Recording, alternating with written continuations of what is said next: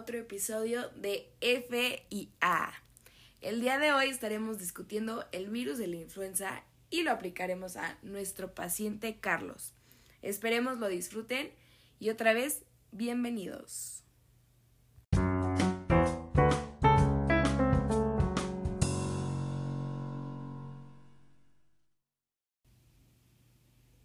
Empezar con el podcast del día de hoy, lo primero que queremos hacer es presentarles a nuestro paciente, que como ya dijo Fer, es Carlos. Carlos es un paciente de 45 años que presentaba fatiga y artralgia con 7 días de evolución. A esto se le agregó una cefalea y accesos de tos no productiva con una evolución de 2 días, por lo que llegó a urgencias y refería, además de estos síntomas que ya les platicábamos, un dolor de tipo pleurítico. Eh, tenía como antecedentes personales no patológicos de importancia, inmunizaciones recientes negadas, incluida la de influenza y eh, COVID-19, y un viaje laboral a Acapulco en el que refería que había tenido contacto con dos personas que tenían un cuadro gripal.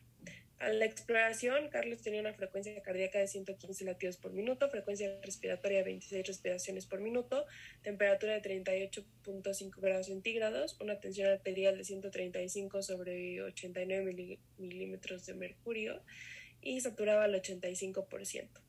Presentaba rinorrea y alina y eh, a la exploración torácica los campos pulmonares escuchaban hipoventilados con estertores crepitantes basales bilaterales. Después de esto se le hizo una radiografía donde se observaban infiltrados reticulares difusos bilaterales de predominio medio e inferior y un broncograma aéreo basal bilateral. También se le realizó una RT-PCR para influenza A, H1N1, para la cual salió positivo, por lo que se le dio el tratamiento con soluciones, o este, oxígeno con puntas nasales a 4 litros por minuto, o celtamivir, acitromicina, claritromicina y paracetamol. Sin embargo, a pesar del tratamiento persistió la dificultad respiratoria, por lo que se ingresó al, al servicio de medicina interna para estudiarlo como neumonía típica. Y bueno, justo rescatando los datos muy importantes que nos conllevaron a pensar en influenza, podemos ver que tenía accesos de tos no productiva por dos días y en sus antecedentes personales no patológicos resaltamos que no tenía ninguna inmunización reciente y justo había estado en un viaje laboral en Acapulco donde estuvo en contacto con personas que tenían un cuadro gripal. Al igual, muy importante es la saturación del 85% y por último la rinorrea y alina. Sí, justo. Creo que además es un buen momento para recordarle a la audiencia la historia natural de la enfermedad de influenza. Entonces, bueno, recordemos que empezamos por el periodo prepatogénico y en este periodo prepatogénico, como todos sabemos, tenemos el triángulo de agente, ambiente y huésped. El agente es importante que recordemos que el virus que, que provoca esta enfermedad es ortomixovirus. El huésped pues somos los humanos, pensando sobre todo en, las, en los extremos de la vida, en niños y adultos mayores de 60 años, pero también personas con algunas enfermedades crónicas. El ambiente, predominantemente en ambientes fríos, que podemos encontrar en, de diciembre a marzo aquí en México. Y bueno, entonces vamos a empezar, empezar con un periodo de transmisión. Este, este periodo de transmisión puede ser de 24 a 48 horas antes del inicio de los síntomas, pero puede llegar hasta ser hasta de 4 a 5 días para presentar la enfermedad. Puede ser un poquito más largo en niños y en inmunocomprometidos. El periodo de incubación va de 24 a 48 horas. Es más contagioso en los primeros 3 a 4 días que después de la aparición de la enfermedad, de los síntomas y lo primero que va a pasar son cambios tisulares. Entonces hay un daño tisular en la respuesta inflamatoria celular y humoral, hay una destrucción del epitelio alveolar, por supuesto hay una infiltración de los leucocitos y hay un edema y macrófagos con estoplasma vacuolado. Ahora, en la etapa clínica, ¿cómo nosotros podríamos reconocerlo? Y aquí podríamos ir sacando a colación los síntomas que ya tenía nuestro paciente Carlos. Una fiebre igual o mayor a 38 grados centígrados, una cefalea intensa, que él sí refería a cefalea, tos, que también refería dolor muscular o articular, él refería a artralgias, y específicamente pensando en infecciones víricas, aquí recordar que que las atragias pueden venir con ellas porque como hay eh, menor aporte sanguíneo en las articulaciones, puede ahí haber una replicación viral.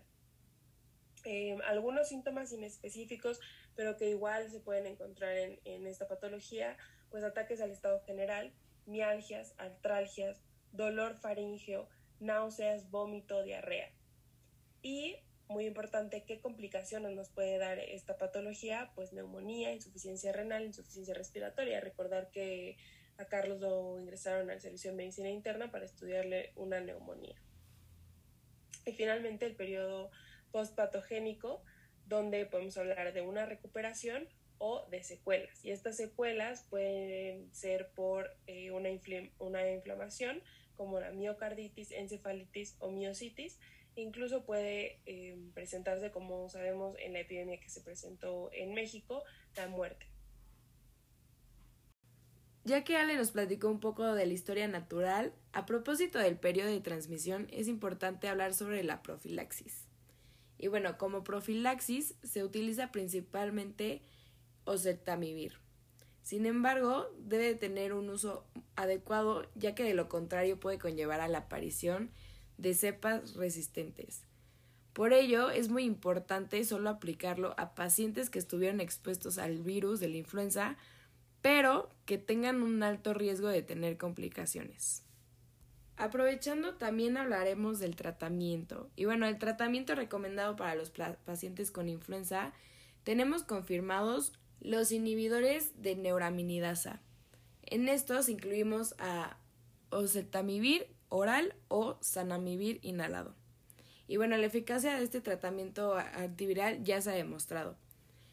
Es importante empezar el tratamiento a tiempo debido a que su efectividad disminuye mientras aumenta el tiempo de inicio de administración.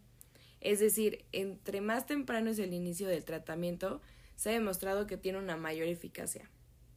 Por lo tanto, también es importante tomar en cuenta que este tratamiento se debe priorizar su administración en todo caso sospechoso, probable o confirmado con un alto riesgo para desarrollar complicaciones por influenza, como ya lo habíamos mencionado en la profilaxis. Pero también es muy importante tomar en cuenta a los pacientes que presentan una resistencia a oseltamivir. En este caso, se va a recomendar utilizar sanamivir o una combinación de oseltamivir con rimatadina. ¿Sabes que también me parece importante resaltar aquí? Que los pacientes pueden complicarse con neumonías, pero estas neumonías pueden ser con infecciones bacterianas y em, creo que es importante decirlo en este punto porque a nuestro paciente, a Carlos, le recetaron algunos medicamentos que no son los que comentaste ahorita, para específicamente influenza, pero creo que justo es porque estaban pensando em, en una coinfección bacteriana. Y me parecería importante resaltarle a la audiencia cuáles son eh, las bacterias que normalmente se identifican aquí y son Streptococcus pneumoniae, Haemophilus influenzae o Staphylococcus aureus. Fer, también que me parece súper importante que le comentemos a la audiencia ¿Cuál es el control epidemiológico? Es decir, una vez que nosotros diagnosticamos en el hospital a un paciente con influenza H1N1, ¿qué pasa? ¿Cómo es que la Secretaría de Salud se entera? ¿Crees que nos puedes contar un poquito de eso? Claro que sí, Ale, con todo el gusto les platicamos. Pero bueno, el sistema de vigilancia epidemiológica de influenza tiene como estrategia central la vigilancia centinela. Y esto se basa, o se resume en tres principales pasos y estos se realizan dentro de las unidades de salud monitoras de influenza, también conocidas como USMI. Y bien, el primer paso es la detección y registro de casos. Aquí, el médico detecta los casos o defunciones por enfermedad respiratoria. Después el médico verifica si el caso corresponde a la defunción con sospecha de influenza. El médico se comunica con el área de epidemiología o salud pública de la USMI, quien es responsable del estudio de caso. El responsable del área de epidemiología o salud pública de la USMI va a llenar el formato de reporte en línea en la plataforma del CINAVE. Si se trata de una defunción, el responsable del área de epidemiología o salud pública de la USMI gestiona la toma de biopsia y genera el registro del caso en la plataforma de CINAVE. Después, el responsable del área de epidemiología o salud pública de la USMI se va a asegurar de que las muestras de pacientes con sospecha de influenza lleguen al laboratorio de la Red Nacional de Laboratorios de Salud Pública, también conocido como RNLSP. Y esto va a ser para que el diagnóstico de influenza en las condiciones adecuadas estén conservadas. Después, el área de recepción de muestras de los laboratorios de la RNLSP van a recibir las muestras eh, de los pacientes con sospecha de influenza y van a verificar la calidad de esta muestra. Igual se va a verificar el folio y se van a etiquetar y registrar. Después, el área del diagnóstico del LSP va a recibir las muestras y va a verificar que también eh, cuente con un registro, pero esta vez en la plataforma en línea del CINAVE. Después, cuando se emita el resultado de la prueba correspondiente, si el laboratorio que realizó el diagnóstico pertenece a la Red Nacional de Diagnóstico, registra el resultado en la plataforma de, de CINAVE y esto va, va a utilizar su clave de usuario del laboratorio. De lo contrario, si el laboratorio no pertenece a esta red, se va a enviar la muestra al, laboratorio de referencia. Y en este caso, el laboratorio de referencia va a registrar el resultado en la plataforma en línea utilizando su clave de usuario de laboratorio. Después, para el segundo paso, va a ser el esquema de muestreo. Y aquí es muy importante tener en cuenta que para la selección de los pacientes ambulatorios a los que se les toma la muestra, se va a utilizar un esquema de selección sistemático que va a ser tanto para pacientes ambulatorios como hospitalizados y de funciones. Y en el caso de los casos ambulatorios, se debe muestrar al 10% de los casos que cumplan con la definición operacional del caso sospechoso de influenza bajo el siguiente esquema. En cada USMI se, va a se debe tomar una muestra del primer paciente que acuda a la unidad de salud. Los siguientes nueve casos sospechosos de influenza que acudan a la misma unidad solo serán registrados en la plataforma de influenza y no se deberá tomar muestra alguna para diagnóstico de laboratorio. Después, el onceavo caso que acuda a la misma unidad debe ser también muestrado para el diagnóstico de laboratorio. Y nuevamente los siguientes nueve casos, es decir, el doceavo, del doceavo al vigésimo, tampoco se les va a tomar una muestra. Por otro lado, para los casos hospitalizados y de funciones, estos deben cumplir con una definición operacional del caso sospechoso de influenza y deberán ser muestrados en el 100%. Por último, el tercer paso es el seguimiento de casos. Aquí, el responsable del área de epidemiología o salud pública de la USMI actualiza la situación del caso, es decir, el alta, el, egreso y las defusiones. Esto va a ser en la plataforma en línea. Igual, el responsable del área de epidemiología o salud pública de la USMI va a seguir dando eh, seguimiento a todos los resultados del laboratorio de la red de laboratorios de influenza y va a verificar que estén registrados en la plataforma. Por otro lado, el responsable de área de epidemiología jurisdiccional debe dar seguimiento a la evolución del caso y asegurar la actualización del caso. Igual, el alta, el egreso y las defunciones. Y el responsable del área de epidemiología jurisdiccional se asegura de que la información de todos los pacientes de las USMI de su área de responsabilidad hayan sido capturadas y estén actualizadas en línea.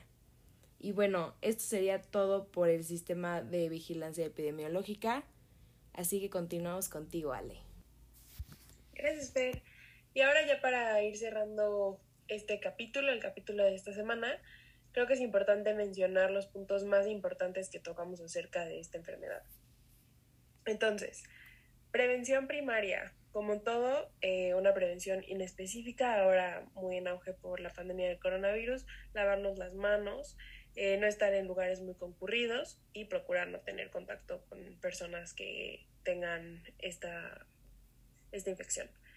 Ahora, protección específica, pues la vacunación. Como ya dijimos, eh, nuestro paciente no tenía la vacuna para, para influenza.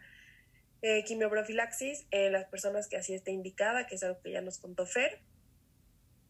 El diagnóstico puede ser por RT-PCR o por una prueba rápida. Tratamiento con antivirales por excelencia de sultamivir, pero también existen otras, otras opciones, como ya también nos comentó Fer. Recordar los signos y síntomas, fiebre superior a 38 grados, dificultad respiratoria, artralgia, disnea, rinorrea, Em, y muy importante también mialgia, aunque es algo inespecífica. Recuerden que no este, este padecimiento no presenta cronicidad, pero sí puede provocar la muerte. Y muy importante tener en cuenta las complicaciones como neumonía, miocarditis, miocitis. Y recordar los, los microorganismos que les comentamos que podían hacer una coinfección bacteriana. Entonces, Fer. Muchas gracias por acompañarnos el día de hoy. Y si tienen alguna duda o quieren saber más acerca de este tema, les pasamos nuestras referencias, que fueron el Manual de Procedimientos Estandarizados para la Vigilancia Epidemiológica de la Influenza, la Guía de Práctica Clínica Mexicana para la Influenza y el libro de Microbiología de Murray. En estos pueden encontrar la información ya expuesta y bueno, los esperamos en el siguiente episodio.